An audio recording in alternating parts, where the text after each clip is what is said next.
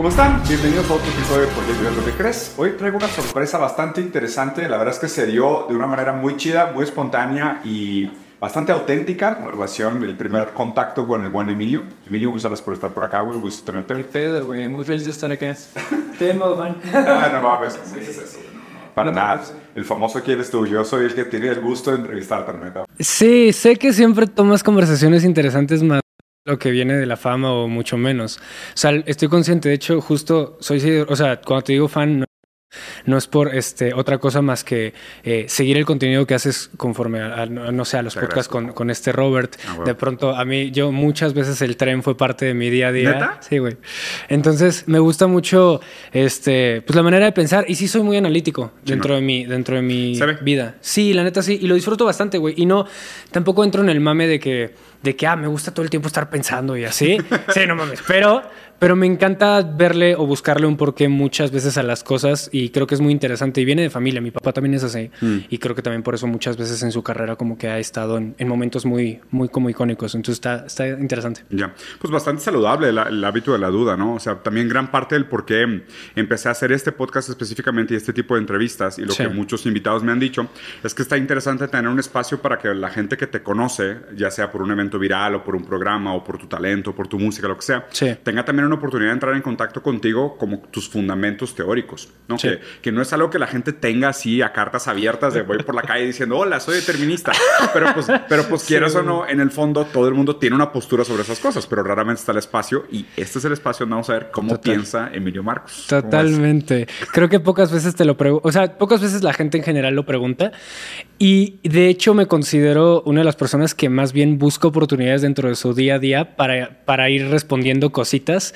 Pero no cualquier persona te lo pregunta, güey. O no cualquier persona le interesa la plática. En cuanto estás teniendo una plática sobre algo más profundo y de pronto solamente empiezan a girar hacia otro lado, ya dices, ah, ¿sabes? Como que... Entonces ya, o sea, yo, por ejemplo, en lo personal, ya termino y fulmino la plática como de, pues así es la vida. Y ya, ¿sabes? O sea, como que ya no. Entonces, justo este espacio está siendo muy, muy, muy bueno para mí.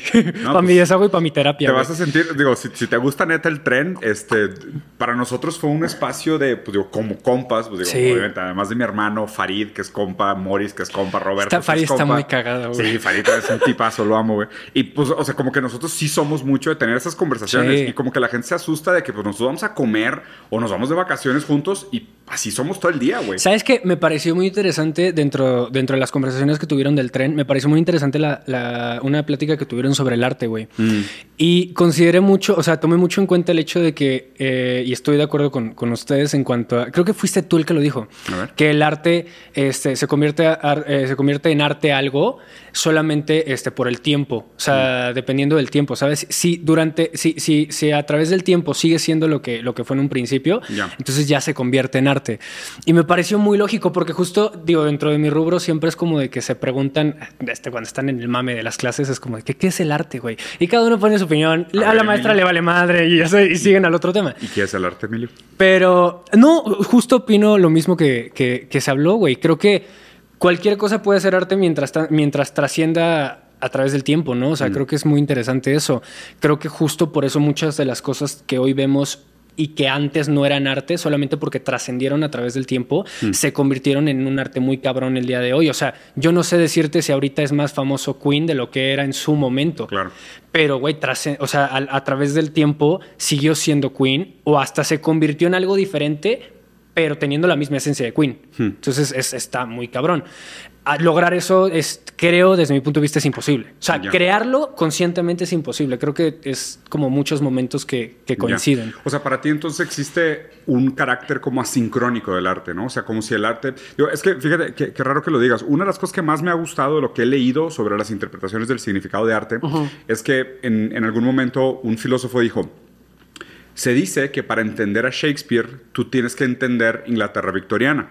Pero es al revés. Para entender Inglaterra victoriana tienes que entender a Shakespeare. Porque normalmente el arte logra atrapar cosas sobre un momento histórico que no se logra poner en palabras. Pero es interesante porque, pues digo, pasa la época de Inglaterra victoriana y Shakespeare sigue relevante. ¿Sabes? O sea, como si, como si hubiera algo, como lo que tú estás diciendo. Sí, sí, Hay algo de la esencia de la época que se preserva en la obra. Os he explicado desde, otro punto de vista, como, como tienen la correlación, de pronto uno explica al otro sin que, sin que el primero sea lo más importante. Sea necesario. sí. sí, o sea, son como, son como, sí. Pues sí. ¿Y, y, cómo, ¿Y cómo vinculas esta idea de que el arte tenga este carácter tan de, pues, de largo paso, asincrónica al mismo tiempo, con eh, pues, la manera en cómo se crea arte como un estilo de vida, ¿no? O sea, como un estilo de vida y como una profesión.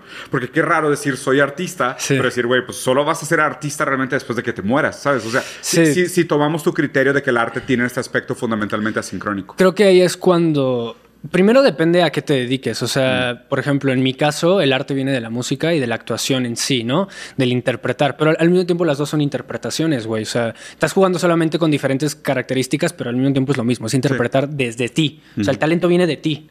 Entonces, eh, en específico, por ejemplo, con la música, creo que en vez de ponerte a pensar en qué, o sea, en, en voy a hacer arte, güey, mejor es qué me gusta. ¿Me explico? Sí, de qué quiero hablar, qué quiero comunicar. Sí, o sea, qué quiero expresar. Porque mm. si al fin y al cabo terminas expresando, o sea, si tu fin es hacer arte, creo que no lo vas a lograr. o sea, creo que es más bonito, sí, sí creo que definiría como bonito, este, pues simplemente hacer lo que te gusta, güey, y decir, ¿sabes qué? Esto es con lo que me siento bien.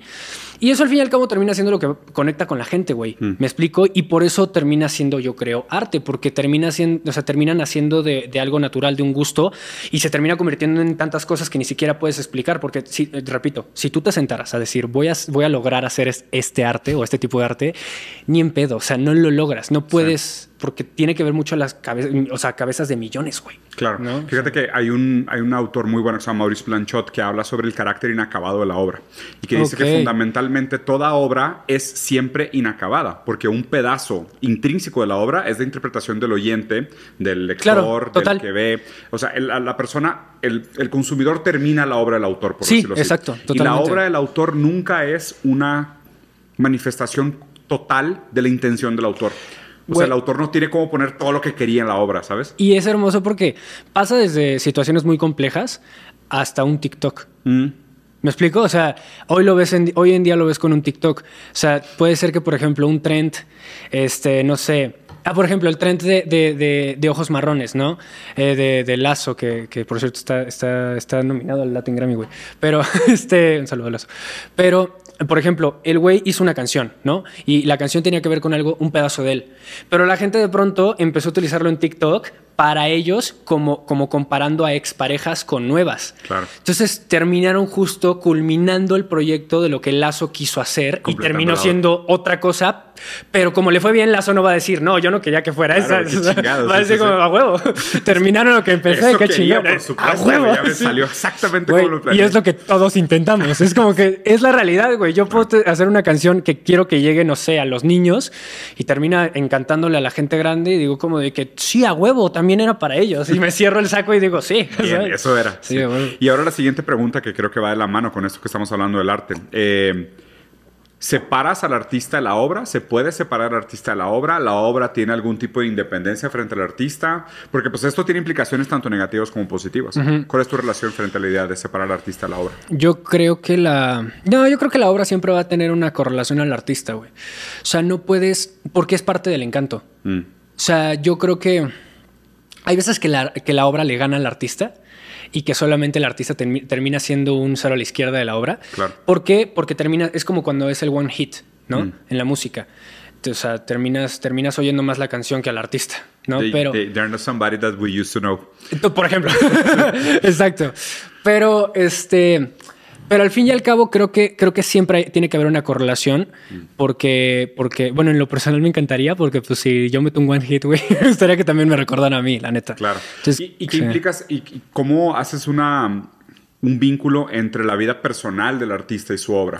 Porque pues, se habla mucho también de que, por ejemplo, la, está esta famosísima frase de Picasso de cuando llega la gente a la SS a confiscar sus cuadros y le dicen que tú pintaste estos cuadros y él les dice, no, fueron ustedes, porque es el dolor de la guerra el que produce mucho el trabajo de Picasso. Entonces, el dolor que vive el artista en su día, sus vicios, sus hábitos, sus virtudes, su pasión, su desenfreno, sus pecados, están de alguna manera implícitas en la manera en cómo se produce el arte. Yo creo que lo vería como un espejo güey. Yo creo que el espejo es inservible si no hay alguien que lo vea. Mm. ¿Me explico? Porque si no hay alguien que vea un espejo, entonces no lo necesitas. Entonces lo veo de esa manera. Creo que, creo que al mismo tiempo, o sea, el artista necesita, o sea, necesita de, de- de- de las situaciones para, para que a través de él, digamos, como filtro, se cree algo. Y también ellos necesitan a una, o sea, ellos pues necesitan al artista que, que Canalice eso, sí, ¿no? que canalice, güey. Creo que creo que el arte al fin y al cabo es una manera, justo lo dijiste hace rato, de expresarse sin palabras y de llegar a un punto intermedio que no se puede explicar. O sea, cuando yo tengo una ruptura amorosa, güey, la canción es un punto intermedio en el cual me siento muy mal, güey. O sea, lo estoy pasando para el culo. Pero al mismo tiempo la canción me recuerda en momentos con, mi, con mis amigos, que quizás ese día estaba chupando o estaba con ellos, estaba pasándolo bien. Entonces siento que es como un equilibrio y una manera ju- justo de canalizar, güey. Claro, está interesante pensarlo así porque de alguna forma como que el... Para muchos artistas el proceso creativo es un tipo de catarsis, ¿no? O sea, es un tipo de, de su forma de lidiar con el trauma. Y a lo mejor es una manera muy, pues, no siempre tan saludable lidiar con el trauma, ¿no? Porque pues hay canciones muy despechadas, hay otras canciones que sí son reivindicantes, hay canciones que concilian, hay canciones que es de que te odio a la chingada, ojalá Mira. nunca te vuelva a ver. Ese tema para mí es súper delicado, te voy a decir por qué. Porque yo desde cuna vengo queriendo ser artista. Ok. Entonces, como hay historias dentro del, de nuestro, o sea, de- de- dentro de la historia, hay, hay pequeñas historias que vienen de yo no quería ser artista, pero la catarsis justo me llevó a ser artista. Entonces, la historia que ellos cuentan termina siendo más, más cruda, pero al mismo tiempo más real para la gente que lo escucha. ¿Me explico? O sea, como fan tú dices, güey, este güey Sí se la peló, o sea, sí se, se la, estaba peló. pasando de la chingada. Entonces, Sí. yo, por ejemplo, sí, sí desde niño es como de que quiero ser artista, quiero ser cantante.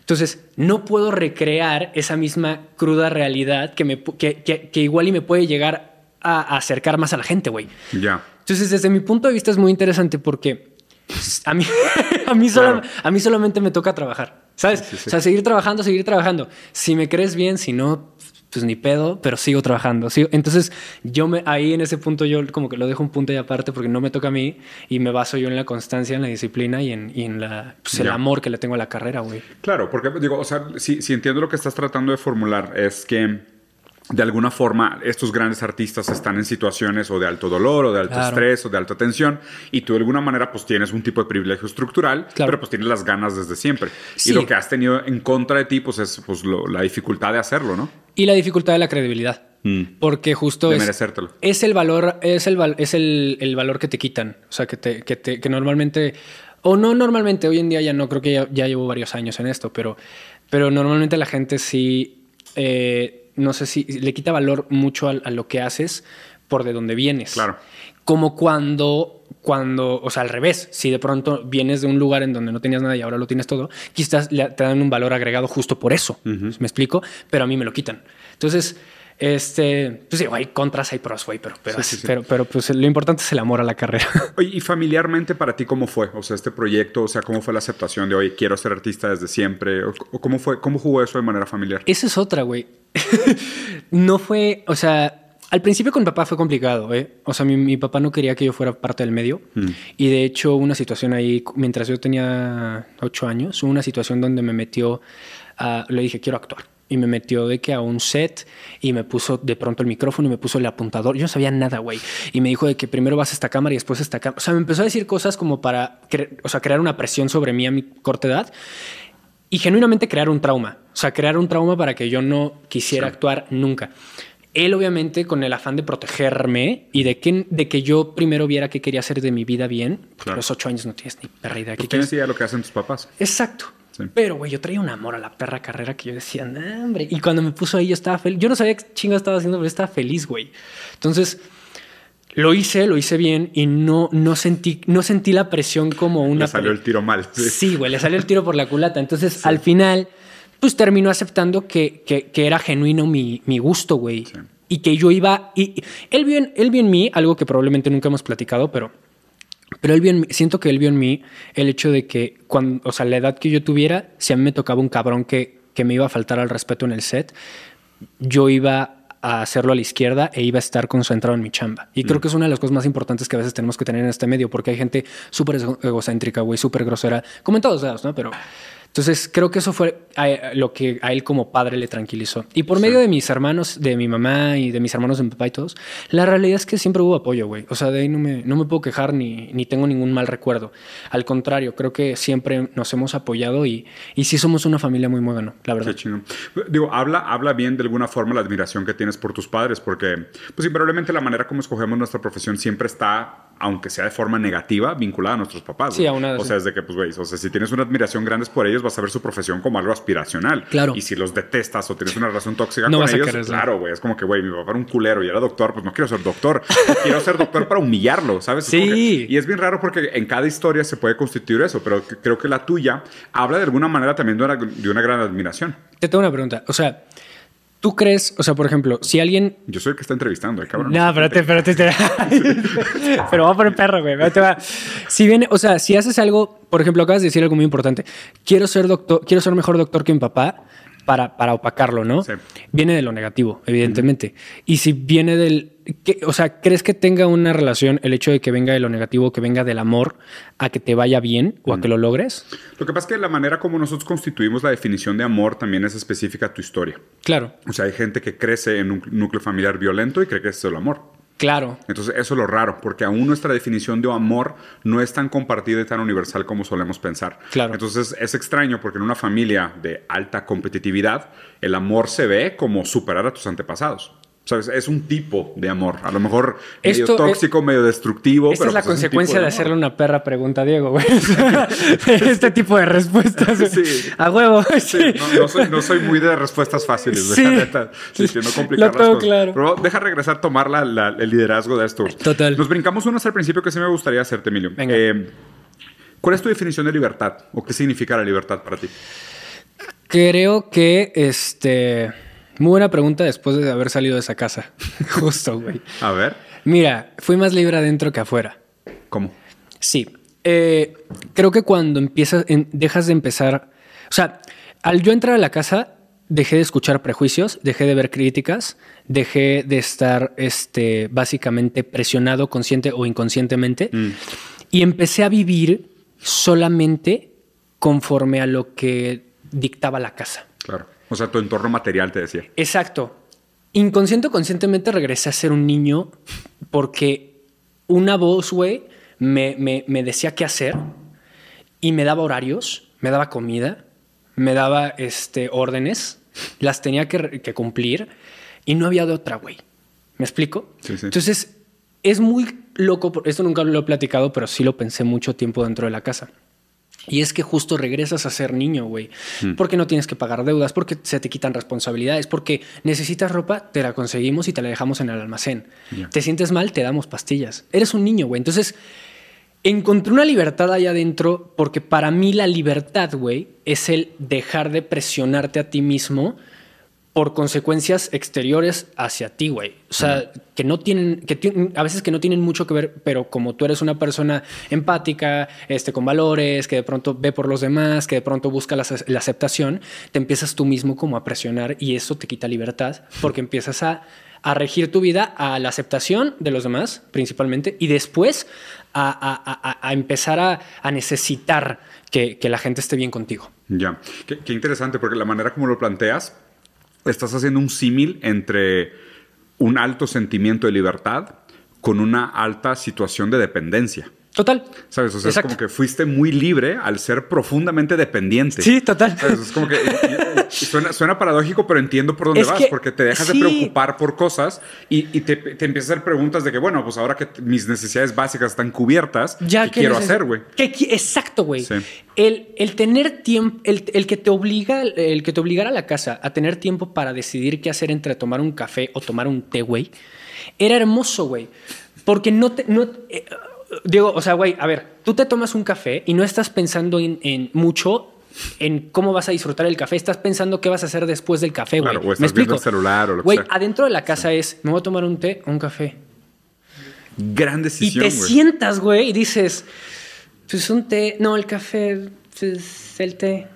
ya sabes. Sí, y eso era hermoso, la neta. Eh, ahora, ya, ya yendo un poco más como a lo, a lo, a lo más práctico, afuera de la casa la realidad es que eh, sales y, y te agarran dos terapeutas y te empiezan como a, pues a platicar de cómo están las cosas, como intentar cómo ver cómo estás tú.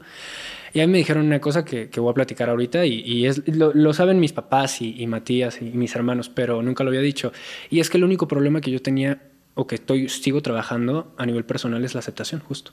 O sea, es la aceptación que yo tengo, o sea, que yo necesito de las personas de mi alrededor. Y ojo, mm. no es la aceptación por medio de, de decir, ¿sabes qué? Necesito que les guste porque si no yo la estoy cagando. No, es el verlos felices con lo que yo estoy haciendo para que todos seamos felices. Y pues obviamente está mal, güey. Entonces, la casa me ayudó ¿por qué Está mal? Pues yo creo que está mal. O sea, no, no, pienso que esté mal en general, pienso que está mal a partir de como yo lo estaba viendo, güey. Mm. Porque a mí ya fuera de sentirme libre de mis propias decisiones, era, no puedes preguntarle a alguien si, si, o sea, no puedes preguntarle a alguien qué va a ser de tu vida. Tienes que tú primero ver qué, qué va a ser de tu vida conforme a, a tus gustos, tus decisiones, y ya después preguntarle qué opina si te interesa su opinión. ¿Me explico? Entonces, yo lo estaba haciendo al revés, güey. Yo le estaba diciendo, oye, ¿qué, te parece? ¿Me, pongo el jeans negro o el azul? Me preguntaban, ¿qué quieres tú? No, no, no, pero a ti cuál te gusta. Y ya de ahí yo me arreglo conmigo mismo. ¿Me explico? Entonces, no, no estaba bien. Y yo justo eso fue lo que... Eh, eh, es lo que he estado trabajando a partir de la casa. está, y a ver, y siguiendo a esto, siguiendo hablando sobre libertad, porque creo que está muy conectado al comentario que hiciste y me quiero ver cómo contestas para ver qué te pregunto después. A ver. ¿Pero te parece realmente que somos libres para decidir? No, güey, no, o sea, a ver, en algún punto hay momentos, güey, como que hay chispazos buenos, ¿no? Pero en realidad no hay una libertad de, de por medio. Libertad es muy fuerte, o sea, la palabra libertad es súper fuerte. Sí. Es más, creo que en sí el ser humano no es libre. O sea, porque cuando ya dejas de tener enemigos afuera, ya tú te vuelves tu propio enemigo. Creo que nos falta un chingo para ser libres. Un chingo a todos, a todos. Nadie es libre. Pero sí creo que es importante valorar los chispazos de libertad. Mm. Porque cuando valoras los chispazos de libertad, este, pues le encuentras un poquito más de sentido a la felicidad. ¿Me explico? O sea, como que no, no, Yo en algún punto sé que no voy a ser libre. Entonces la aceptación ya está. No tengo problema con eso. Pero en mis momentos de libertad soy conscientemente feliz. Y eso hace que cuando no tenga la libertad, pues me pongo a chambear, güey, me pongo a trabajar, empiezo a buscar esos chispazos, ¿no? Ya, es como encontrarlos otra vez. poquito a poquito. me parece interesante creo que deberías de considerar que, por ejemplo, tal vez hay gente que parece tener una postura muy segura de sí al afirmar su deseo. Sí, no, mames, en, en, contra, en, contra, en contra de la manera como te planteaste a ti mismo, lo cual creo que es tal vez muy autocrítico de tu parte, y seguramente estás en un proceso y, tiene un valor, pero me gustaría que consideraras que mucha de la gente que parece muy segura de sí lo hace porque cree que es lo que se esperan de ellos. También, exacto, güey. Y es otro tipo de aceptación que están buscando, güey. Claro, o sea, es un constante, es un ciclo, es, es, un no terminar, güey. Sí. Digo, entonces a fin de cuentas, y creo que sobre todo en el medio en el que te mueves pasa mucho de que pues, la gente necesita aprobaciones de, ojos externos y de muchos ojos externos, ¿no? Y se vuelve como este tema inflacionario de cada vez necesitas más validación, ¿no? Y, y, creo que a la larga mucho del, del, egocentrismo y de la, ¿sabes? De la prepotencia de la gente, nada más es que una formación reactiva a una inseguridad gigantesca. Enorme. La mayoría de las veces los narcisistas dependen de la, de la validación de sus seguidores. Total. Entonces es, raro porque Narciso está enamorado del, espejo, pero pues en este caso el espejo es la mirada de los followers, la mirada de los seguidores, la mirada de los fans. Entonces mucha de esta gente que, que, se pinta o se vende como muy segura de sí, profundamente no lo es. Y creo que habla bien de ti el hecho de que tengas esa capacidad autocrítica de decir de que, oye, pues yo tengo un tema de que todo el tiempo estoy tratando de complacer a los demás y pues a lo mejor debería estar más en contacto con lo que yo quiero. Ahora es muy cagado porque mi, mi aceptación no viene de parte del público, que eso es muy interesante. ¿Por qué? Mm. Porque desde niño, de parte del público no siempre he recibido amor. Es más, mi primera, la primera imagen a la que un niño quiere siempre recibir amor es hacia, hacia sus papás. Estamos de acuerdo. Entonces, la, o sea, públicamente mi mamá no ha sido totalmente aceptada durante toda su carrera, ¿me explico? O sea, yo he visto, yo he visto críticas literalmente en la cara hacia mi mamá sobre su cuerpo, sobre este, del hecho de que se habían revistas de Playboy desde que yo tenía 7, 8 años, güey. Entonces, ahí cree, digamos, me gustaría llamarlo una coraza, la cual hace que mi aceptación no la espere de la gente. Porque la gente nunca va. la gente manda en el éxito de mi carrera, pero no manda en la. O sea, en la, no manda. En tu percepción personal. En la percepción, exactamente. Entonces. Es más la Muy saludable. ¿eh? Sí, obvio, güey. No, no, en esta carrera no puedes, no puedes estar. sí. Te hace mierda. Pero. Un amigo mío decía que tienes que levantar literal un muro contra la cascada de diarrea, güey. Porque es como que, güey, o sea, acá va a haber pedos, o sea, tienes que protegerte, güey. Exacto. Sí. Y tú pero, empezaste muy temprano. pero yo. Eh, la aceptación que busco es, es más a lo familiar por lo sentimental que soy, güey, por lo apegado que soy a la familia. O sea, para mí, el, para mí la familia es, es este. Sí, te puedo decir que yo tengo dos prioridades en mi vida y es, es justo la familia y mi trabajo, ¿no? Mm. Y la familia siempre va antes del trabajo. Entonces, creo que ese es como el. el Ahí está la el, cordón, el cordón umbilical que, el cual me estoy como quitando y diciendo, a ver, güey, Mm. también esto está bien si lo decides y no le cae bien a tu jefa o no le cae bien a tus hermanos o a, tus, Claro. o sea, a tu papá. Entonces, es, es más, más que nada eso, pero, pero ahí vamos, güey. Y también, y también es un respeto que se gana en la emancipación. Sí. O sea, porque, digo, es, es bien interesante, ¿no? Porque una persona que somete todos sus sueños al deseo de los otros puede ser respetado como seguidor. Pero Pero, no. para ser respetado como igual, tú tienes que ser capaz de afirmar tus sueños al lado de la gente que admiras. Y también dijiste alguna vez tú, güey, este, dijiste que justo lo, o sea, lo perfecto es lo que se recupera después de un quiebre o algo Claro. así. Entonces, Kintsugi. Sí, güey. Yo, yo he. Desde que escuché eso hace algunos años que, que- que lo vi, justo lo he, lo he como practicado en, en diferentes aspectos de mi vida. Y creo que también el hecho de, de, de a veces no buscar la aceptación en alguien de mi familia es que yo para ellos tengo un quiebre. Ya. O sea, Emilio no es lo que yo esperaba. Tomó una decisión diferente. Pero de- si después ve que yo tenía razón en lo que decía, justo sale esa sonrisa, güey. Claro. Justo se vuelve más bonito. Y es más bonito después del quiebre decir, voltear y decirle, güey, ves que no elegí lo que tú querías, pero. No pero, se rindió, no, no dejó pero que lo aquí quebrara. estoy, güey. ¿Me Claro. explico? O sea, no- el punto no era irte en contra. El punto era simplemente tomar una decisión. Y Qué ya. chingón. ¿no? A ver, entonces sigamos. Eh, ya hablaste de las dos cosas que eran muy importantes para ti de carrera y, y familia y ahorita vamos a quiero platicar sobre las dos, las voy a dejar para más para adelante. Pero antes me gustaría saber tu definición de amor. Creo que amor es una decisión. Sí, confío totalmente. ¿Una decisión? Sí, totalmente. Creo que en lo que, a ver, a veces, a veces me cae muy mal mi jefa, güey. Y a veces me cae muy mal mi papá. ¿Ok? Y tengo que callarme, güey. tengo que sentarme y tengo que decir, ¿sabes qué? Este, está bien. O sea, hay cosas más importantes lo- que lo que ellos están pensando. Y, y eso es amor, güey. Ojo, no es que sea una decisión, creo que, o sea, no es que de la decisión venga el amor. Creo que del amor viene la decisión de, de justo hacer eso. Mm. ¿Me explico? O sea, ese es el amor. Ya. Y viceversa, o sea, de la decisión viene el amor, o sea, de las dos, o sea, están de los dos lados. ¿Y el amor romántico? Y el amor romántico, creo que este. Creo que hay muchas facetas del amor.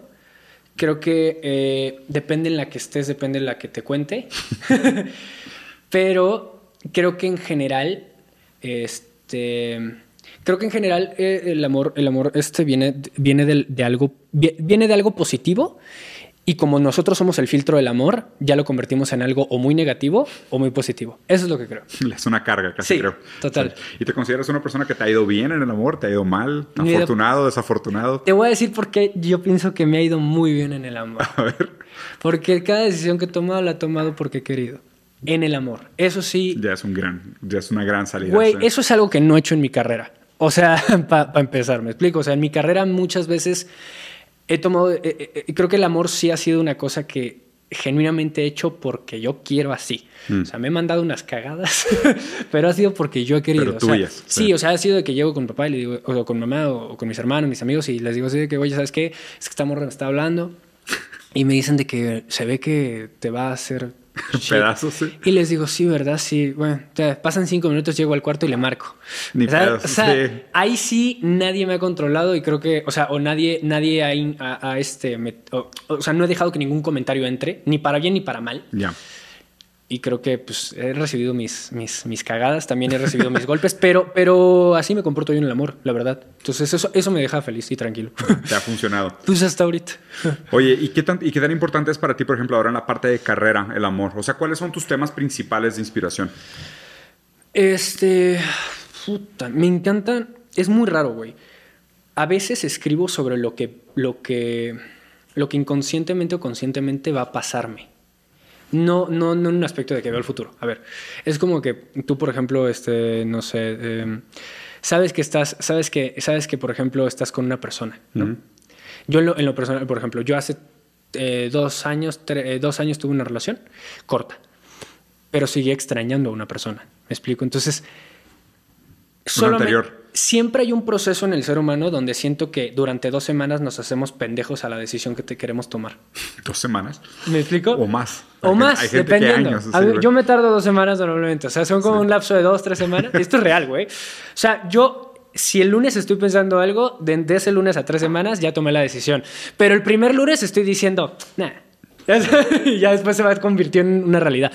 Pero así es mi, mi, proceso creativo, güey. O sea, siempre como que gracias a Dios, y esto sí lo digo gracias a Dios o gracias a mí o al universo, lo que quieras, siempre mi proceso creativo es como adelantándome.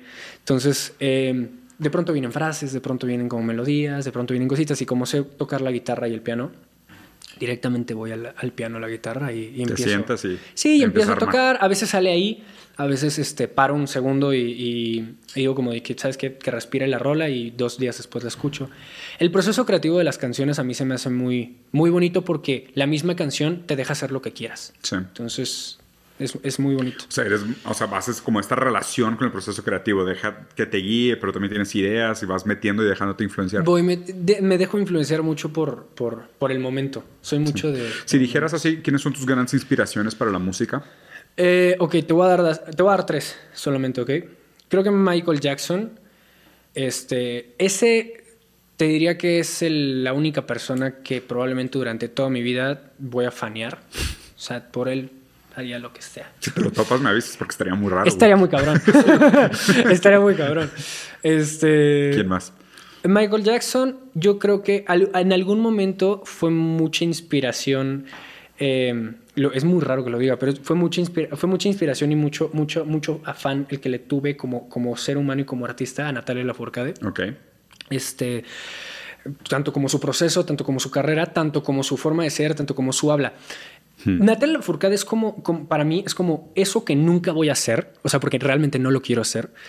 Pero eso, es eso, que, pero eso es eso que admiro desde lejos. ¿Me hmm. explico? O sea, que, que, admiro como desde, desde el exterior. ¿En, qué eh, sentido? O sea, si pudieras elaborar, o sea, te refieres al tipo de composiciones que hace, los temas, exacto. su manera de componer. No voy a ser Natalia. O sea, no quiero ni estar cerca de ser Natalia. No quiero ni hacer la misma música, nada. Pero desde, desde nuestros polos opuestos, fue la única, ha sido hasta ahorita el único artista desde nuestros polos opuestos que volteé a ver y que llamó mi atención y que, y que genuinamente me gustó. Digo, sí, tiene un talento descomunal, claramente. Sí, obvio, Pero, pero, pero fuera del talento y fuera de todo, hay gente que le no le gusta. Entonces, claro, se vale. Sí se me hace muy interesante esa, esa, esa conexión que desde los polos opuestos de, totalmente de todo, güey. O sea, neta, somos dos cosas diferentes este, en todo. Eh, sí, sí, sí, sí, la admiro mucho. Entonces, Michael Jackson, Natalia y quién Natalia. Y por último, ah, la fic. Pues fíjate que hay muchos y siempre el último, como, como buen escritor, siempre dejo el último al, último.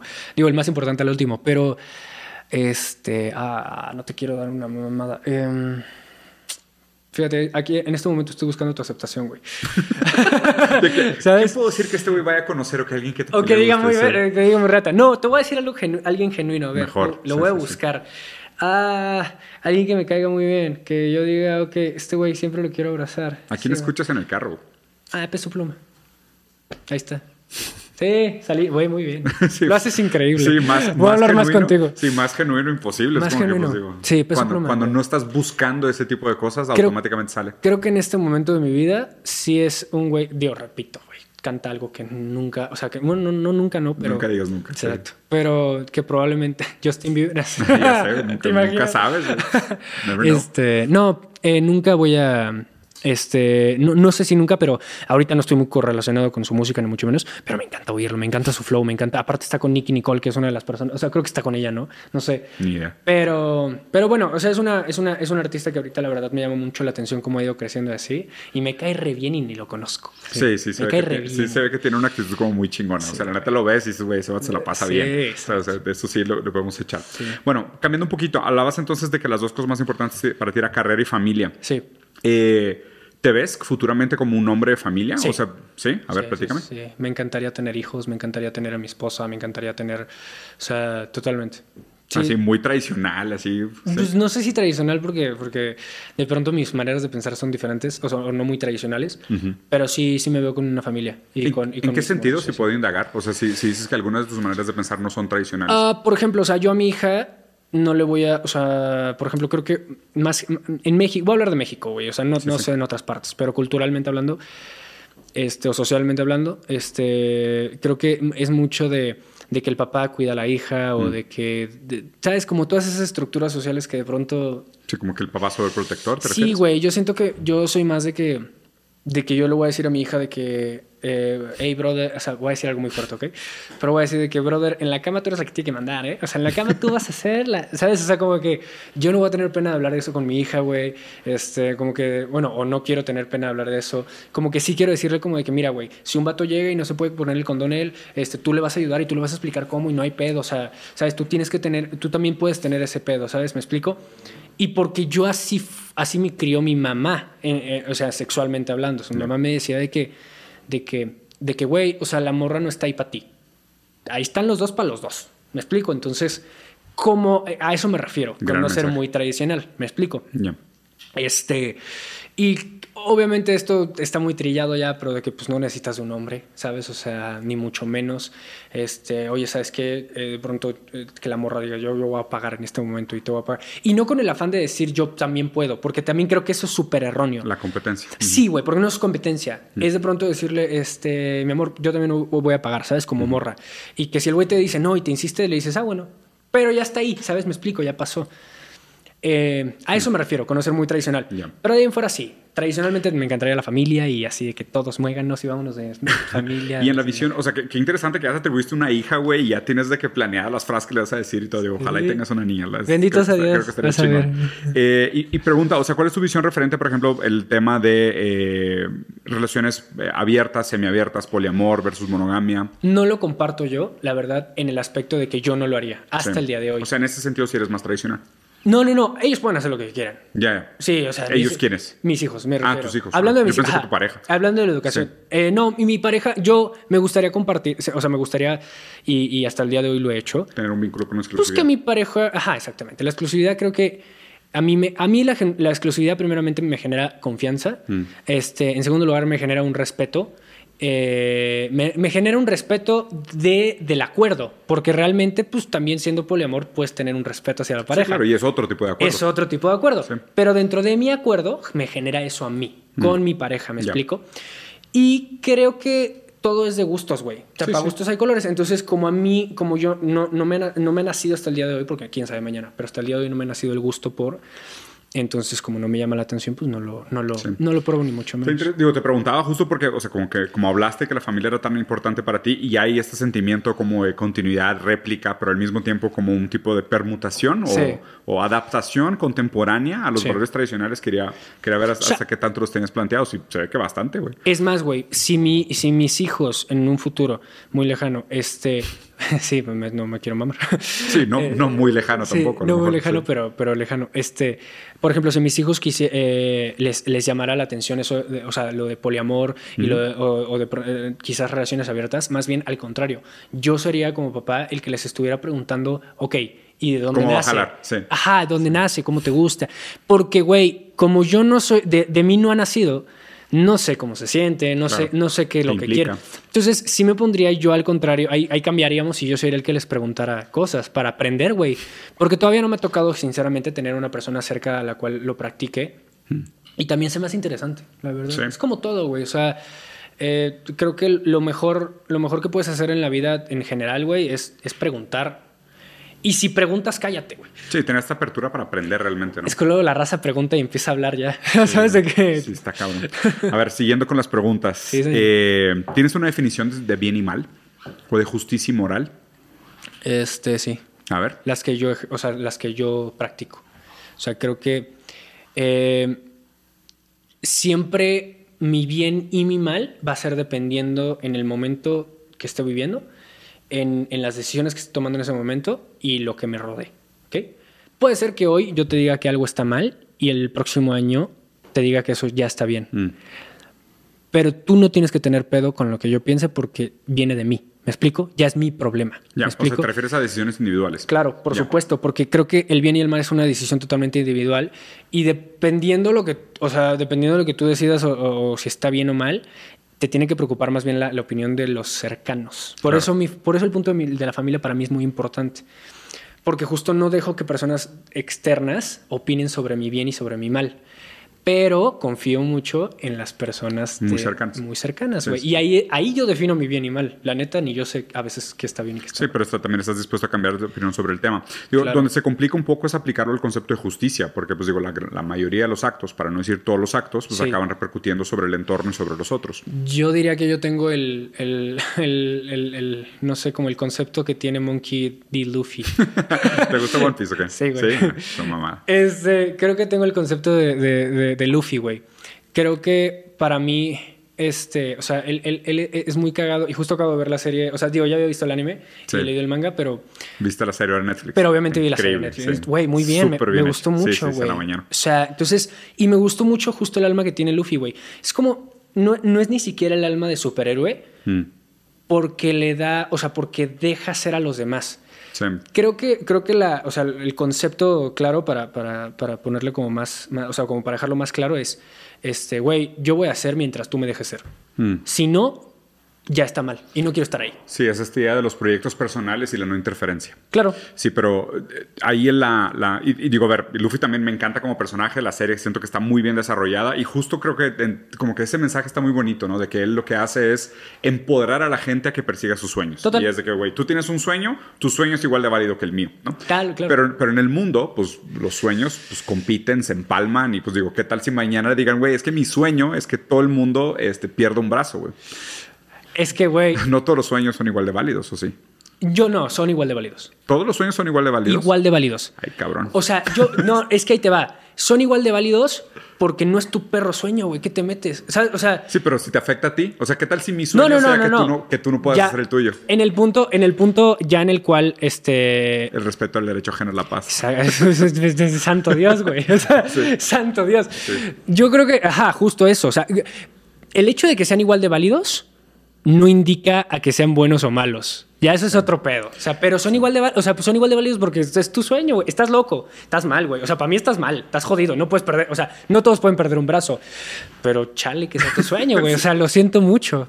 ¿sabes? Sí, es, es raro. Yo creo que, o sea, este tema se desvía muchas cosas porque es uno de los principios del liberalismo. El, el hecho de que las personas tengan cada quien derecho a sus proyectos individuales Sí. y los principios de no interferencia con los proyectos del otro. Pero también es muy raro porque nosotros no entendemos eh, la repercusión que tienen nuestras acciones en la constitución del mundo y la constitución del mundo acaba permitiendo no que los otros puedan ejercer sus sueños. Pero te digo algo que sí creo. Creo que, creo que los mismos sueños, o sea, creo que las, eh, creo que eh, eh, obtienes lo que, lo que reflejas, güey.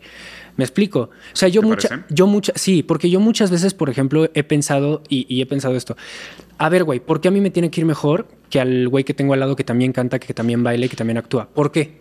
¿Me explico? Bueno, güey, quizás me va a ir mejor porque yo lo estoy haciendo quizás de corazón, por amor a la carrera, y ese güey lo está haciendo por dinero.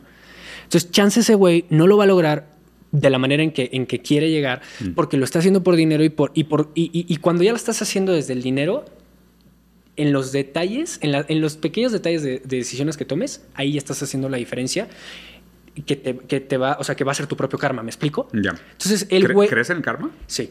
El güey que tiene. Porque eh, no, no por obra divina, sino porque tú lo creas sin darte cuenta conscientemente. ¿Me explico?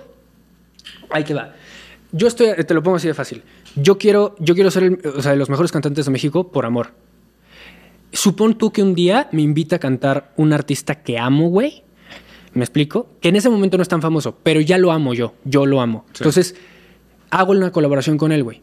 No me está pagando nada, pero hago la colaboración. Güey, me fui al cielo, esa colaboración le fue cabrón y nos fue muy bien. ¿Me explico?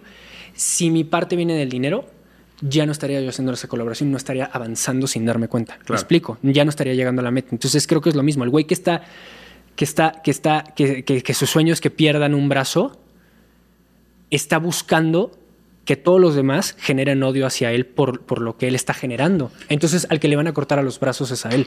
Sí, yo creo O que sea, lo veo, yo sí lo veo de esa manera totalmente. O sea, siento que lo que buscas lo obtienes, güey. lo raro, lo raro es que si así fuese, ¿te parece que las personas que están en posiciones de poder o opulencia lo merecen? O sea, ¿tuvieron el karma correcto para llegar hasta ahí? Eh, pues es que tú no sabes lo que realmente está viviendo, ese es el pedo. O sea, tú ves, tú ves lo que está, tú ves lo que él quiere proyectar, ¿me explico?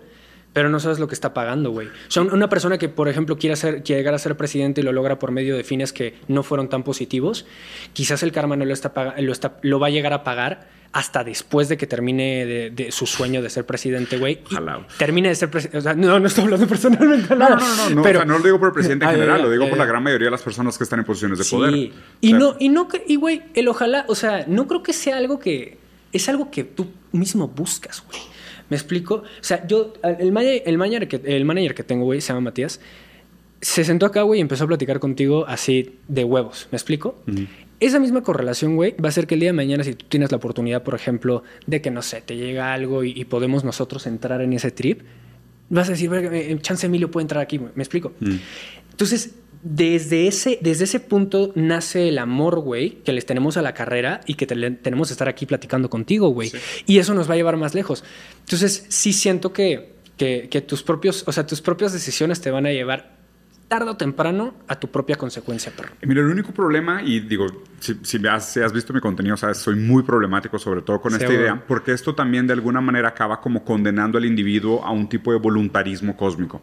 Que es el, si tienes la, la, actitud correcta, ya sea que lo verbalices como a través del amor, a través de las buenas decisiones o las buenas intenciones, llegas a los lugares merecidos y, y hay como un tipo de retribución o equivalencia por las buenas intenciones que te proporciona buenos resultados. Sí pero pues el problema de, esos, de esas afirmaciones es que tienes que pensar en el contexto o en la aplicación dialéctica negativa de lo que estás implicando, que es la gente que está en la miseria también lo merece. Claro, o sea, pero, pero yo, no, yo no creo, por ejemplo, que nadie no lo merezca. O sea, que no lo merezca? O sea, me refiero a que... ¿La miseria o el éxito? Este, el éxito. A que nadie no merezca el éxito. Exacto, o sea, creo que, creo que es un aspecto más de. Pero aún así es un tema de. no, es un tema controversial, o es no, un de pedo. controversial, es de minorías. Total, o, sea, Digo, la gente es famosa porque pues, hay mucha gente no famosa. O sea, si todo el mundo fuera importante, nadie sería importante. Exactamente, pero, pero, este, o sea, ¿cuál es tu punto? Que, el, que, que, la idea de que exista tal cosa como un tipo de determinismo kármico, de la intención que tú pongas a tus actos va a, producir un resultado proporcional. Pues también ah. de la lectura negativa sería, si estás jodido, pues es porque quieres. Claro, por supuesto. Pues es que ese, creo que justo te voy a decir algo, creo que hasta ya no llevo en mi cabeza porque, sí, este, porque creo que más allá de eso, güey, hablo, o sea, hablo, por ejemplo, desde lo que me ha tocado vivir totalmente y de lo que he aprendido, ¿me explico? Pero creo que muchas veces hay cosas y hay situaciones donde a veces el ser humano intenta resolver o intenta como llegar a ese punto en el cual, brother, ni, te, ni, o sea, ni lo has visto acá. o sea, por ejemplo, yo he visto muchas veces en internet y porque se hacen virales y porque, y porque lo tenemos ahí al, alcance de la mano, este, justo, la miseria, güey. este, lugares donde ni siquiera he ido, güey, y te soy sincero, no quiero ir, güey. O sea, no quiero, no, no me gustaría toparme con esa realidad. Pero creo que también conforme vas tú, este, o sea, por ejemplo, si yo quisiera vivir esa realidad, que probablemente en algún momento pues me va a tocar vivirlo, pues entendería valores que no tengo ahorita agregados. ¿Me explico? Entonces, probablemente la conversación que estoy teniendo ahorita en unos cinco años que yo viva eso, te diría... Y se, ve que eres el tipo de persona que puede cambiar de opinión. Sí, que te diría, güey, es una, es una bosta lo que te dije. Pero yo te... Gran palabra argentina. es una joya. Pero, ¿a qué voy con esto? Este, que en este, que lo que a mí más me importa es como ser real y congruente con lo que pienso y con lo que me ha dado resultados, güey. O sea, a mí ser una persona, o sea, lo que dices del amor y todo esto, sí puede, en algún punto, sí parece muy acaramelado. Me explico, muy rosa. Sí. Pero genuinamente, güey, a mí al menos me ha ido mejor siendo así que siendo una mierda y un mamón. Sí, sí. ¿Me explico? Entonces, yo lo hablo desde ahí. No, claro, y, entiendo que para ti en términos o sea, de experiencia personal sea cierto. Lo único que me gustaría que te llevaras es la idea de que si hay mucha gente que ha llegado a la cima pisando gente en el camino. Total, güey. Claro, y, o, sea, y es, o sea, es que a mí, o sea, sobre todo lo que me, lo que, lo que busco en la reflexión de este tipo de comentarios es que, pues, digo, por supuesto, o sea, se ve que lo haces de buenas intenciones, lo dices desde un muy buen lugar, lo dices de tu experiencia personal, y, y, de nuevo, respeto mucho el hecho de que puedas mantener lo suficientemente abierto tu criterio para decir, claro, pero es que no todo el mundo que llega a la cima lo logró con amor y no todo el mundo que está en el piso lo hace por falta de ganas. Ahí te va. Creo, te voy a, te voy a mostrar mi equilibrio. Que ya te, hablé, ya te hablé de lo positivo, ahora te voy, a, te voy a mostrar un poco de lo negativo, si lo quieres ver de esa manera, o del pisar. Tú dijiste pisar, ¿no? Este, güey, si de pronto a mí me están diciendo en un concierto que yo voy a estar, que yo, o sea, que yo voy a, no sé, a tocar en un festival, yo voy a tocar a las 8 y que otro artista que es amigo mío, güey, va a tocar a las 9 y que a las 9 le va mejor al que toca a las 9, yo voy a luchar por tocar a las 9, güey. Y no me va a importar que él no toque a las 9. Porque una de las cosas que sí creo es que el, el ser humano, desde que nace, güey, es egoísta. O sea, yo siempre he pensado, por ejemplo, este, eh, me, encanta, me encanta utilizar esto como ejemplo porque siempre, lo, siempre lo utilizaba de chamaco para convencer a las, a las otras personas, a mis, a mis exparejas, siempre las convencía, con este argumento que te voy a dar, las convencía de no estar conmigo, cuando ya quería cortar. Siempre les decía que el que quieran estar con alguien es egoísmo, porque tú no vas a llorar Tú no vas a llorar porque esa persona esté feliz con otra persona teniendo relaciones sexuales, güey. E imaginándotela feliz con esa persona teniendo relaciones sexuales. Nunca vas a estar feliz con eso. Mm. Siempre estás mal porque quieres que esa persona esté acá. Entonces estás pensando en ti, güey. Y es lo mismo. O sea, cuando tú aceptas que, o sea, desde mi punto de vista, que por naturaleza somos egoístas, empiezas a ser un poco más empático. Entonces, ese día, por ejemplo, yo a partir de eso si Mati me dice, güey, este güey va a tocar a las 9, ¿podríamos nosotros tocar a las 9? Mm. Siendo un poco más empático y aceptando que soy egoísta, le diría, hoy no quiero ser egoísta. Está bien, que cante a las 9, perro. Ya yo me quedo a las 8. Y si ese día amanecí egoísta, te voy a decir, no, güey, yo, yo quiero cantar a las 9. Me explico. Entonces, es a lo que voy. La consecuencia puede ser que, que si fui buen pedo, quizás el güey se acerque y me diga, este, güey, me, me, dejaste a las nueve. Oye, gracias, te debo una. Y ya me debe una. Y ya canté con él y se hizo un putazo la rola. O de lo negativo también, o sea, de, lo culero que fui, si canté a las nueve ese día me vio, o sea, a las nueve estuvo un productor y me fue de huevos. Creo que lo más importante es, es, o sea, desde mi perspectiva, es que todo, es que, es que si vas a pisotear a alguien o si por accidente vas a pisotear a alguien, güey, pues que tampoco te lleves salud por, de por medio, güey, que o sea, creo que es lo más, o sea, es lo más importante, este, pues tampoco le vas a dar en su madre o lo vas a golpear para que no cante las nueve. O sea, eh, eh, a veces hay situaciones en las cuales sí tienes que ponerte primero, güey, porque si no, no vas a llegar, ¿sabes? O sea, mm. el, el, el, ser egoísta a veces es importante, sí, tomando en cuenta lo que dijiste. El, eh, digo, el comentario que haces, y digo, lo voy a hacer simplemente porque es la manera como se debe argumentar, ¿no? Pero se llama falacia naturalista, el decir que el ser humano es egoísta por naturaleza. Es un tipo de generalización, pero es normal, todo el mundo lo hace y lo hace de diferentes maneras, ¿no? De hecho, hay gente que dice, no, el ser humano es bueno por naturaleza, ah, sí, claro, la lo corrompe, y hay otros que dicen, no, el humano es una mierda por naturaleza y hay que castigarlo hasta que entre en orden, ¿no? Entonces, yo, normalmente tendemos a hacer todos esos tipos de comentarios y es como, ves tres piedras, ¿no? La primera es negra, la segunda es negra, la tercera es negra. La cuarta va a ser negra. Todas las piedras son negras, ¿no? Pero el problema también es de que, por ejemplo, te avientas de un edificio y dices, pues ya caí un piso, todo bien. Caí dos pisos, todo bien. Caí tres pisos, todo bien. Llevo 30 pisos y no me he muerto, todo bien. Y en el 31 te mueres. Claro. ¿Sabes? Entonces, digo, tener ese tipo de pensamiento de que porque se repiten los fenómenos y son observables y tienen una serie de características en común, esto los hace naturales, es una falacia naturalista. Claro. La manera como deberías de tratar de ampliar el criterio es no ver si la gente se comporta de manera egoísta, sino ver cuáles son las condiciones que premian o no los comportamientos egoístas. Claro. Y la verdad es que ahorita estamos viviendo en una etapa muy competitiva. Y dentro de una etapa competitiva, los seres humanos egoístas tienden a, llegar a lugares más altos. el comportamiento egoísta es casi premiado, es el problema. Creo que justo es mi siguiente paso, güey. O sea, primero Primero, primero, primero, eh, ahora sí que primero, no sé, dentro de la cocina, primero aprendes a cocinar algo y ya después empiezas como a probar y hacer modificaciones en la receta, hacer la tuya. Digamos que lo que me ha funcionado hasta ahorita para mantenerme, principalmente en, mi carrera, para mantenerme humilde, pegado al piso y, tranquilo, es aceptar que a veces soy egoísta, ¿sabes? Como que ese es mi punto. No, y no que el ego esté mal, ¿eh? O sea, también yo, yo, tampoco estoy de acuerdo con la gente que dice, no, tienes que abandonar tu ego. Es como que no, No, no, no. el ego es un mecanismo de defensa. No, o sea, y autoestima y todo este pedo, ¿no? Sí, sí, sí. Pero, pero sí creo que justo de lo que, o sea, llevándome la reflexión que estás hablando, mi siguiente paso es justo ya analizar dónde sería bueno ser egoísta y dónde no. Y, y, no, y entender el egoísmo como contingente. O sea, no el egoísmo como necesario o como trascendental. O sea, el egoísmo no es. O sea, como herramienta. A ver, la palabra egoísmo pues, la inventamos, ¿eh? Sí. O sea, digo, es un concepto inventado. O sea, la idea de egoísmo es un concepto inventado a base de observación. Entonces, como concepto, como bien y mal, digo, me, me, sorprende que puedas cambiar de opinión sobre la idea de bien y mal. Seguramente vas a poder cambiar de opinión sobre la idea de egoísmo también. O sea, mira qué pasa. El, propio contenido del concepto te va a probar que aquella definición que tú tenías de egoísmo, pues a lo mejor se ha adaptado con el tiempo y se transforma en otra cosa. A mucha gente le causa conflicto eso, de que, de, que, por ejemplo, en muchas entrevistas he dicho también, eh, tuve un, un, este, un personaje, hice, interpreté un personaje este, homosexual hace unos años. Y justo me preguntaron, me decían, bueno, tú y tú eres homosexual, ¿no? Y yo les decía, pues hasta el día de hoy soy, soy, heterosexual. Y mucha gente se molestaba con el hecho de que yo el día de mañana cambiara de opinión. Pero no era, no era un punto en el cual no estuviera yo seguro de lo que soy hoy. Claro. Es más un punto de no tenerle miedo a a, al futuro porque no lo porque no conozco el perro futuro, güey. O sea, qué sé yo, ¿sabes? O sea, entonces justo por eso te digo que no le nunca le he tenido miedo ni al perdón, ni a la cagué, ni al ah, sí, pues yo era ese güey.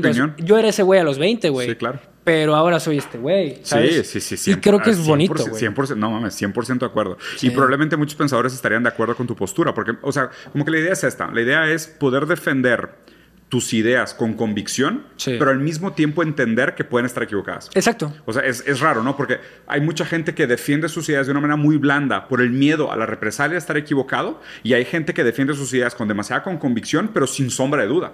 O sea, lo, lo, lo, difícil y lo que, la postura que a mí me parece más interesante es la gente que puede decir, no, güey, yo creo que hoy es esto pero puedo estar equivocado. Pero hoy te defiendo esto. Claro, y creo, hasta donde estoy, ¿no? Y, y, aparte creo que es fundamental porque ese valor agregado, güey, te da el, te da, o sea, te da, te da el espacio y la abertura para aprender más, güey. O sea, para no quedarte en donde ya estés. Porque si sientes el, el, el, la cagué, lo corrijo, la cagué, lo corrijo, la cagué, lo corrijo, siento que los escalones son más altos que el todo el tiempo lo estoy haciendo bien. ¿Me explico? Sí, sí, sí, Entonces, y también terminas satisfecho con las conversaciones, güey. Sí, si no son, si no son monólogos, güey. O sea, no, son monólogos por turnos. exacto, güey. Sí, sí, Aristóteles decía, un hombre no puede aprender aquello que cree que ya sabe. O sea, si, tú crees que ya sabes algo, pues no puedes aprender eso. Sí, o sea, porque crees que ya sabes. O sea, para que aprendas algo tiene que haber un vacío. Tiene que haber una duda, un vacío y, un punto, lo llaman mucho humildad. Claro. Pero puede ser un punto de humildad de no tengo ni perra idea de lo que estoy hablando. Entonces, un reconocimiento de decirte que la manera sobre la cual mi conocimiento se ha construido es fallida. Claro. O incompleta. Claro. Entonces, el conocimiento que tengo es incompleto. O sea, eventualmente se va a ir direccionándose a otros lugares. Y te sorprendes de quién lo aprendes, güey. O sea, muchas veces. O sea, creo, que, creo que a mí me ha tocado mucho eso. Eh, creo que a veces... Eh, dentro de un show donde, donde han habido expertos de, de la música y, gente súper top. Eh, de pronto vas al baño, te lo, güey, en serio, vas al baño, güey. Y en un comentario. Y en un comentario del brother que te está, o sea, que está trabajando y está dando de que los papeles en el baño y tal, que te dice, este, no, no sé, por ejemplo, que te diga, no, ese artista toca todos los años aquí y nunca lo han agarrado. Ya dices, madres, güey, yo iba a ser, o sea, yo iba a intentar ser él, güey, porque yo lo veía aquí todos los años. Entonces, creo que es, es, es de grandes, güey, este, siempre, siempre estar, o sea, siempre estar más callado que, sí, sí, sí. que hablando. otras dos frases de lo mismo. No sé por qué estas frases siempre se me quedan. Foucault dijo eh, en una entrevista, que también le, preguntaron tipo una cosa dos años después y dijo lo contrario a lo que había dicho. y el güey, y le dijeron de que, ¿qué pedo? Hace dos años te entrevistamos sobre lo mismo y dijiste lo contrario. Y dije, ¿ustedes creen que yo leo tanto para no cambiar de opinión? Ah, Y todos de que no, pues sí, güey. ¿Qué le dices, no? Pues como que pues, alguien que está realmente abierto al conocimiento tiene que cambiar de opinión. Claro, güey. y, y, más que nada porque siempre van a hablar de lo. O sea, siempre van a hablar de lo que está de lo que estás hablando ahorita, güey. Sí, sí, sí. Me explico. O sea, pero la memoria de redes también ya es cada vez más corta. Bueno, si te en la madre, ¿no? Yo enseño mis nalgas en la casa, güey. Sí, güey y siempre la gente me lo regresa. rápido, güey. De hecho, quería platicar un poquito eh, contigo sobre eso, Emilio, sobre la sociedad del espectáculo. Sí. Porque pues, invariablemente tú naciste muy cerca del medio, has estado en el medio mucho tiempo, ahora estuviste literal en el en la grilla. En la sí, no, déjate en la grilla. Yo diría que en el the heart of the beast, ¿sabes? O sea, si si tomabas la jornada del héroe, ahorita estuviste dentro de la ballena. O sea, ahorita en, el cuento de Pinocchio, ahorita te tragó la ballena, güey. Estuviste en el corazón, en el, en el vientre de la bestia, según la, jornada del Bere. O sea, ¿cómo es esta experiencia para ti del, o sea, la social espectáculo, el de ser y ser visto, ser nombrado, que la gente tenga una expectativa de ti, ser entendido casi como un objeto, o sea, ser entendido como una figura más allá de quién eres tú, tu subjetividad y tu persona? Ok, dijiste algo muy importante, güey. Este, ser usado o ser visto como, ser visto como objeto creo que Eh, desde, te voy a hablar, obviamente, desde lo vivido y desde, desde mi perspectiva, sí, ¿va? sí, sí. Eh, hay una diferencia entre, entre primero entre ser parte del, tablero, Mm. después entre ser utilizado en el tablero, Ser pieza. ser pieza, vas, este, vas de, de menos a más dentro del tablero, de la categoría del tablero, después ya logras jugar tu tablero y luego ganas el juego, güey. Todo el proceso que te acabo de decir, güey, han sido 12 años Mm. de mi carrera. ¿Por qué siento que hoy gané, o sea, que hoy gané mi primera partida? Porque tuve un- una, una montaña rusa hacia arriba, o sea, tuve, tuve, tuve un, no sé cómo explicarlo, un, un- un- ¿Ascenso? pues un ascenso, otro, otro hit en mi carrera, es mi segundo hit, ya habiendo tenido uno, ¿me explico? Entonces, este, eh, eh, eh, en el primero se te van los humos, güey, Sí. pierdes la cabeza, Dudas de empiezas a ti. ganar varo, dudas de ti, alejas a tu familia, alejas a tus amigos, güey. Ahorita siento que gané la partida porque en cuanto yo salí de la casa, no dejé que, que, o sea, dejé a los que yo tenía cerca, escuché a mi mamá, escuché a mi papá, vi por mí, arreglé mi pedo que te dije de, de la aceptación, sigo Chingón. arreglándolo, sigo trabajando y empecé a trabajar. Y empecé a trabajar igual de cuando trabajaba cuando, cuando no me iba tan bien y cuando no estaba en este tipo de programas. Mm. ¿Me explico? Cuando no tenía enfrente a las personas que quería tener enfrente entrevistándome. Entonces, eso a mí me, crea, me, me, me, me creó una, un, un suficiente, Ya. un a huevo. Ya gané una partida, güey. ¿Qué sigue? Ahora estoy viendo qué sigue, me explico. La partida ganada me duró creo que dos horas, así. Salí, Sí, dije sí. a huevo y ya. Ahora me toca ver qué sigue, ¿no? Pero ¿por qué te digo esto? Porque siempre durante los 12 años, güey, he visto mucho por mí, güey. Por mi carrera, por, por, por mi disciplina, güey, por mi bienestar. Y en esta carrera es muy difícil hacer eso porque muchas veces empiezas a escuchar justo mierda de los demás, güey. ¿Quién está mejor que tú, güey? ¿Por qué él te preguntó esto? ¿Por qué te preguntó lo otro? Somos públicos, amigos. O sea, literal, vivimos de lo públicos que somos. Mientras más públicos somos, más, o sea, más, más va. vivimos, mejor nos va, ¿no? Entonces, este, creo que desde mi punto, eh, la crítica, eh, mientras más hablen mal y bien de ti, más, mejor te va a ir. Mejor te va a ir y, y tienes que saber Sí, sí. Y vuelvo a lo mismo, güey. Aunque sea en, en esta carrera, o aunque sea doctor, o aunque sea ingeniero, aunque sea abogado, güey, siempre, te lo voy a decir de la manera más real que puedo. Cállate el hocico y escucha. O sea, eso es lo mejor que puedes hacer, güey. Y hasta el día de hoy yo lo he hecho. Este, me ha servido mucha, eh, mucho, la neta. A veces sí me he quedado con ganas de decir cosas, pero, pero pues creo que es parte del proceso, güey. Sí, sí. O sea, y, y sí. O sea, mi mamá lo, lo ha vivido diferente, mi papá también. Claro. Entonces, o sea, ellos tienen su punto de vista. Pero mi punto de vista conforme a la carrera, la neta, es tener mucha...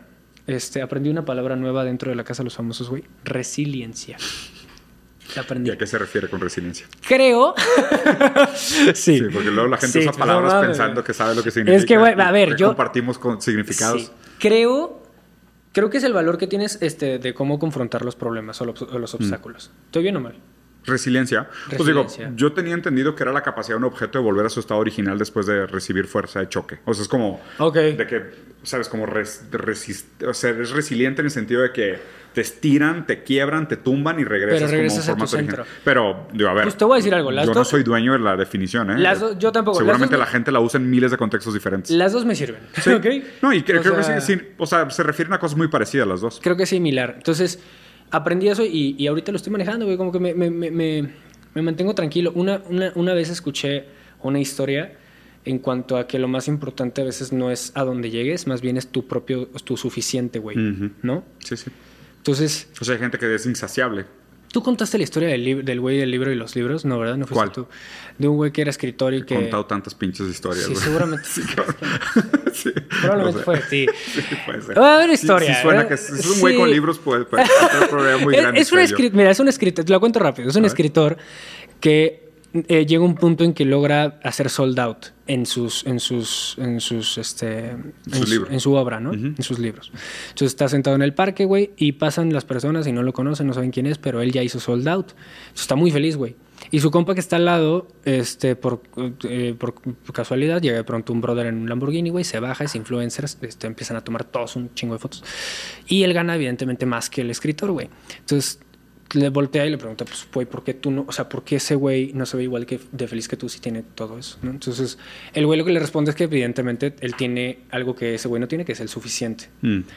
Y muchas veces, güey, pienso eso en el día porque en esta carrera a veces te llegan cosas que dices, ¿por qué estoy aquí, ¿Cómo güey? puede ser, O güey? Sí. ¿Cómo puede ser que me pasó esto, güey? O qué chingón. No era lo que yo estaba buscando, pero madre santa, estoy de pronto Claro. cenando con el presidente, güey.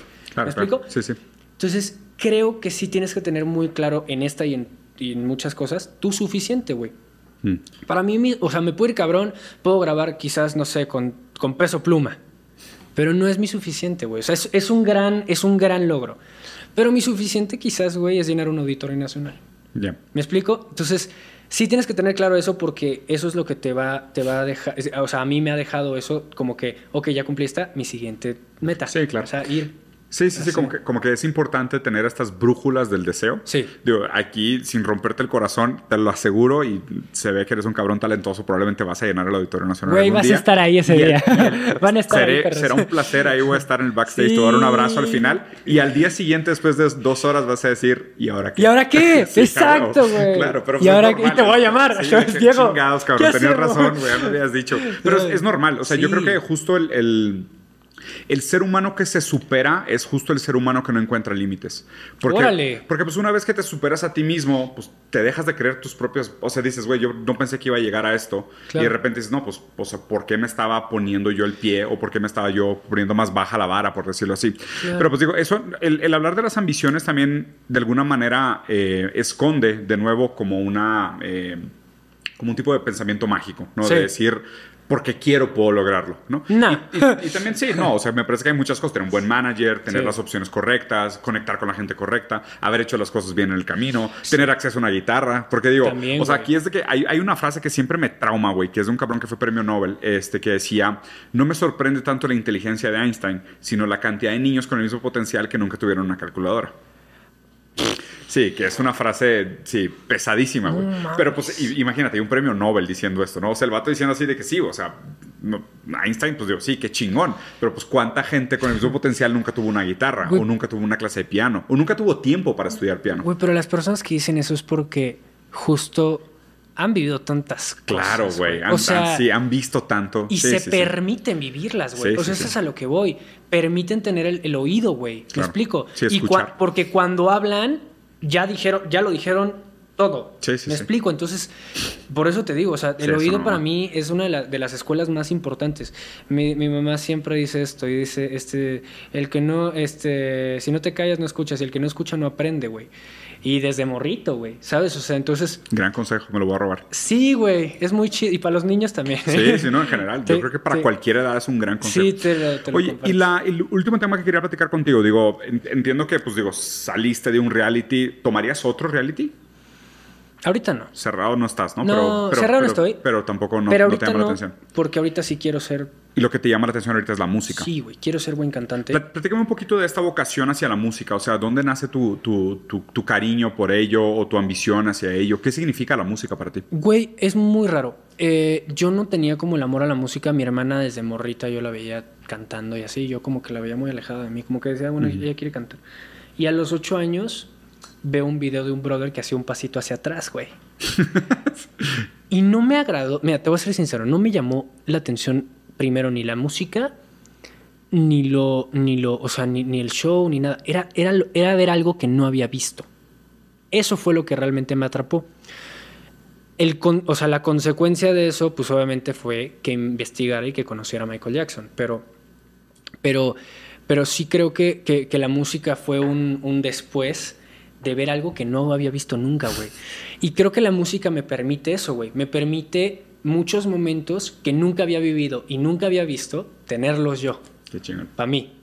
Entonces, güey, tener a 3.000 personas cantando tu canción es una cosa nueva. O sea, es una cosa que no, no ves. O sea, no, no, no, no sabes cómo explicar.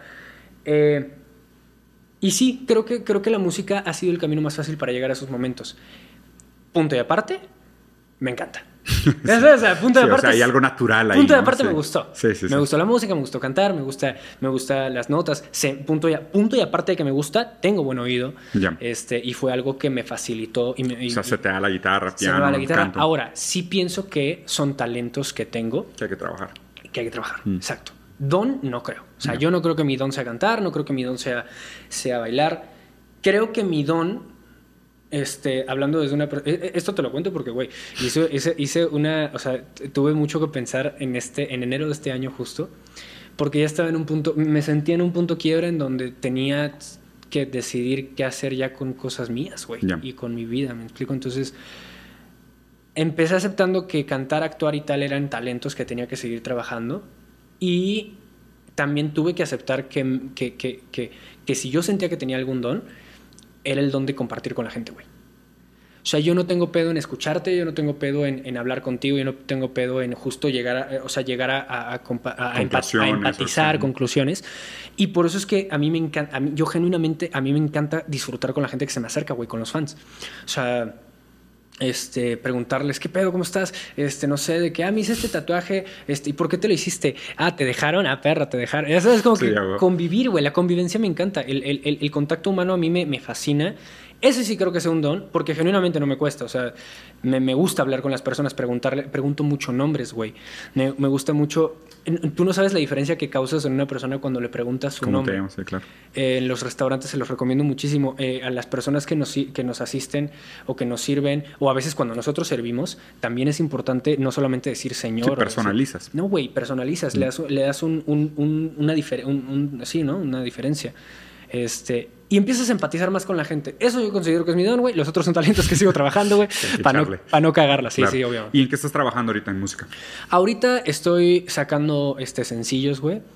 Hice algo muy interesante conforme a las portadas y es que por primera vez estoy haciendo eh, portadas con inteligencia artificial. Ah, ok. Sí, probablemente. ¿Cuándo sale esto?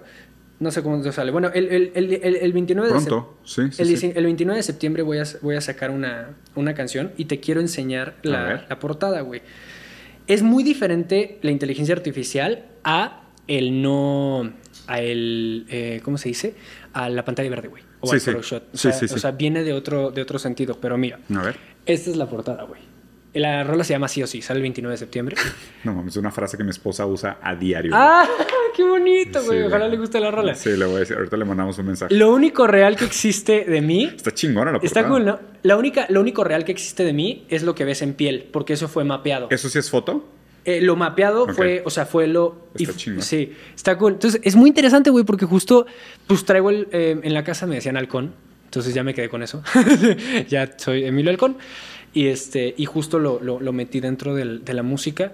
Voy a sacar sencillos este, así. Este, justo el concepto va dentro del halcón. Y pues nada, güey, la neta estoy, estoy en eso. Me gustaría pues obviamente que la gente fuera a, a darle una escucha a mis canciones. Las Ah, escribo yo, güey. Este, las, la, la melodía empieza por mí, la composición empieza por mí, ya después va a, un- a, a una producción obviamente ya, más cabrona. Oye, ¿por qué te sí, decían halcón? Por chismoso. ¿Por chismoso? Sí. ¿En serio?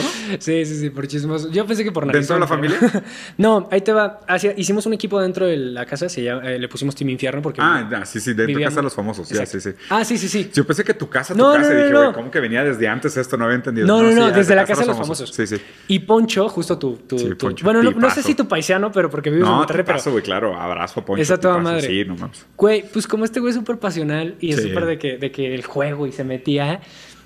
Yo era justo, o sea, pues yo ten- tener 20 años, pues había una, un- había tantita, su- o sea, me subestimaban tantito. Entonces, era un punto en que dentro de esas, eh, dentro, dentro de eso que me subestimaban, yo me aprovechaba y de pronto me metía a conversaciones, o de pronto escuchaba. Claro. Y güey, iba al equipo y les decía, van a darle a este o van a hacer esto. y güey, terminó siendo algo que funcionó al equipo para la estrategia, para lo que es el juego dentro de la casa. Y entonces Poncho, desde su pasión, este, me dijo, no, mames, tú eres el halcón, güey. Así, ya sabes de que, que creo que en la mafia el halcón es el que está como, como en los... El que avisa cuando viene la policía. sí. Exacto, todo este pedo. Y, güey, me encantó. O sea, me sentí superhéroe. La neta, regresé a mi niño interior. No, deja tú. Aparte, qué interesante que justo antes de contar esta historia hablabas de la importancia de nombrar a la gente que conoces. O sea, yo creo que en algún sentido todo el mundo quiere ser nombrado. Total. O sea, todo el mundo quiere tener un nombre, ¿no? O sea, todo el mundo quiere ser algo distinto a los demás. Y, es verdad que aunque nuestros nombres propios nos den un lugar en el mundo familiarmente, ser nombrado es ser reconocido por tus talentos por los otros. Y, pues digo, seguramente te cayó muy bien. Sí, y también me ayuda a marcar diferencia, güey. O sea, porque, por ejemplo, si tú vas a un o sea, si, el si, si, por ejemplo, un mesero, una persona que está trabajando, güey, probablemente de domingo a domingo, güey, sabes que tiene unas jornadas de, de trabajo pesadísimas, cabrón, que está ganando un salario que, que, evidentemente está cabrón, que está sobreviviendo, brother. Va a, eh, está en un restaurante, llega una persona que reconoce famosa, ¿ok? Entre comillas porque pues bueno, fama, ¿no? Entonces llega al restaurante y esa persona te toca atenderla, dices a huevo y de pronto volteas y dices, ¿cómo te llamas, güey? Y durante todo el, o sea, todo el trayecto de, la comida y de la estancia y del momento, te va diciendo, en vez de decirte, eh, que me zurra el ch, te dice, no sé, Carlos, que por ejemplo, el, mesero que ayer me atendió en Colmillo se llama Carlos, güey. Entonces, Carlos, tac. Oye, Carlos, Carlos, no mames, Carlos, está buenísimo. Güey, se queda con eso, me explico. Entonces, a mí también, o, sea, tanto porque le haces un bien a él, güey, tanto que también se va a acordar de mí y va a escuchar mi música y es lo que yo quiero. Claro, ¿Sabes? Acaba funcionando. Exacto. Entonces decidiste ya apropiarte la idea de Halcón y tal, tal, incorporarlo ahora a tu proyecto de carrera. Pues la verdad sí. Lo tomé como fluyó a la gente le gustó, güey. Mucha raza allá afuera me dice de que, eh, pinche halcón. y ya. Y, digo, hay raza que en, redes sociales dice que, güey, no sabe que se lo dicen por chismoso. Sí, sí lo sé. Y me gusta también, creo que es parte de mí. En un sentido, si me permites, a lo mejor un poco más poético y, comentaste sobre, ah, no sé, llenar el Auditorio Nacional, ¿no? Que me parece una meta chingona. ¿Qué te gustaría lograr hacer con la música? Muchas cosas. Muchas, un chingo de cosas, pero creo que lo que más me gustaría, eh, o de las cosas que más me gustaría, pues sí es este, sí es sentirme un artista completo, este, eh, y muy querido, güey. Hmm. O sea, creo que sí busco eso. O sea, busco, busco llegarle a la gente, busco que, que, conozcan mucho de mí, que también conozcan mis errores, porque me vale madre la neta. O sea, como que mis errores siento que mm, solamente me harían más cercano a ellos, porque ellos también los tienen. Este, pero sí, creo que eso es así. Si me lo pones en un aspecto general, puta, me encantaría. O sea, que, que dijeras, güey, artistas de México que valen la pena, Emilio.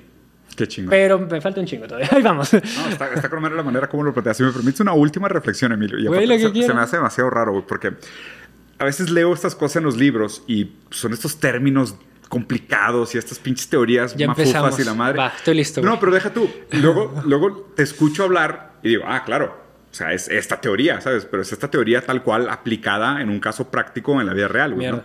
Por ejemplo, no, y no, lo digo en un muy buen sentido. No, no, no, no, ya sé, no, o sea, me, refiero que, qué cabrón, que, que, que, obviamente lo, o sea, qué, buena, qué bonita experiencia, a eso me refiero, ¿sabes? O sea, qué chido que pueda, o sea, que lo leas, güey, que en algún momento no tienes, no tienes, y por ejemplo, yo ahorita fui la pieza que embonó. Claro, sí, sí, sí, que hizo que para mí la reflexión pasara a lo abstracto, a lo tangible. A lo tangible, y ve, por ejemplo, esto, el Hegel, que es de mis filósofos favoritos por un chingo, y tipo su teoría favorita que es literal el capítulo que más me gusta de su libro que más me gusta.